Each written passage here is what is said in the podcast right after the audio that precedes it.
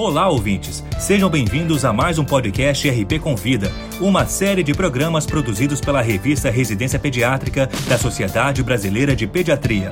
Semanalmente, um tema diferente de interesse dos médicos e demais profissionais de saúde é abordado por especialistas convidados. Nesta edição, abordaremos o tema Alterações no hemograma nas infecções.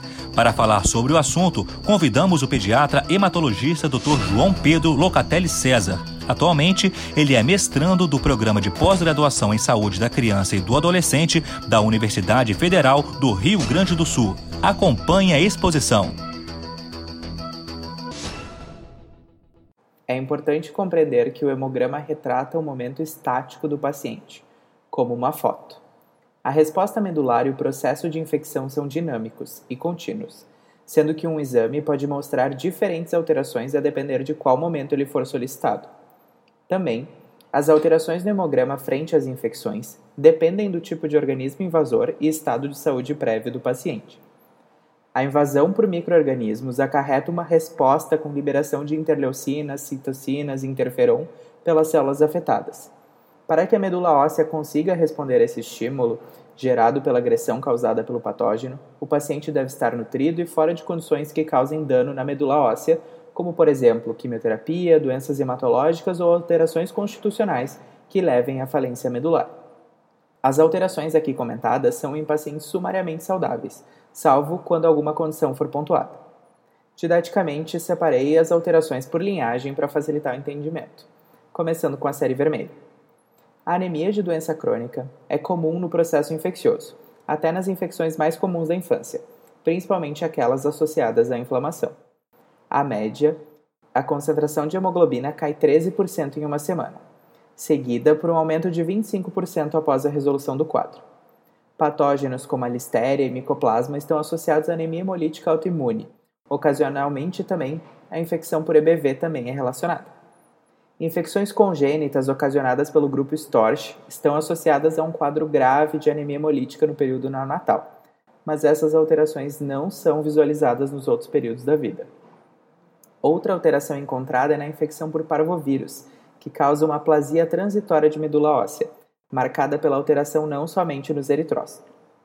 Esses patógenos têm grande importância clínica quando acometem pacientes com anemias hemolíticas crônicas, como anemia falciforme e esferocitose, onde ocasiona um rápido decréscimo na hemoglobina, hemólise acentuada e leucopenia. É conhecido como crise aplásica. No que tange aos leucócitos, devemos sempre lembrar que os processos infecciosos são comumente associados à presença de leucocitose. Porém, sempre é importante ressaltar que a sepse bacteriana e algumas infecções virais, como hepatite, mononucleose, rubéola e sarampo, podem causar leucopenia. A neutrofilia, com ou sem aumento no número de bastonetes, é relacionada à infecção bacteriana. Porém, o início de quadros virais, o paciente grande queimado ou vítima de politrauma, também apresenta neutrofilia.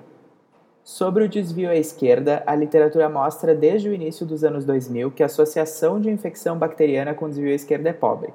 Infecções virais respiratórias e intestinais, casos que são repetidamente vistos em emergências, costumam apresentar-se com um grande número de bastonetes na sua fase mais inicial. Aqui, a máxima que vem da faculdade não deve ser esquecida. Não há substituto para uma boa anamnese, exame físico e raciocínio clínico. Outra entidade, e que causa bastante medo no pediatra, é a reação leucemoide, que até no nome causa confusão com leucemia. A reação leucemoide é secundária a causas geralmente infecciosas e pode ser de origem linfóide ou mieloide, e cursam com contagens de até 100 mil leucócitos por milímetro cúbico. As mieloides são geralmente decorrentes da sepse grave por gram-negativo e tuberculose, já as linfóides por coqueluche e infecção por Coxsackie vírus. A trombocitopenia é comum na maioria dos processos infecciosos, especialmente a mononucleose, citomegalovírus, sarampo e sepse por gram-negativo, e ocorre também sem associação com CIVD. Paradoxalmente, a trombocitose pode ocorrer nas fases ativas de infecção devido ao estímulo medular, e isso ocorre principalmente nos bebês menores e fora do período neonatal. Esse foi o Dr. João Pedro Locatelli César falando sobre alterações no hemograma nas infecções. No nosso próximo programa, abordaremos o recém-nascido pré-termo tardio. Para ouvir outros podcasts, acesse a página da revista Residência Pediátrica na internet. O endereço é residenciapediatrica.com.br barra mídia barra podcast. Residência Pediátrica, a revista do pediatra.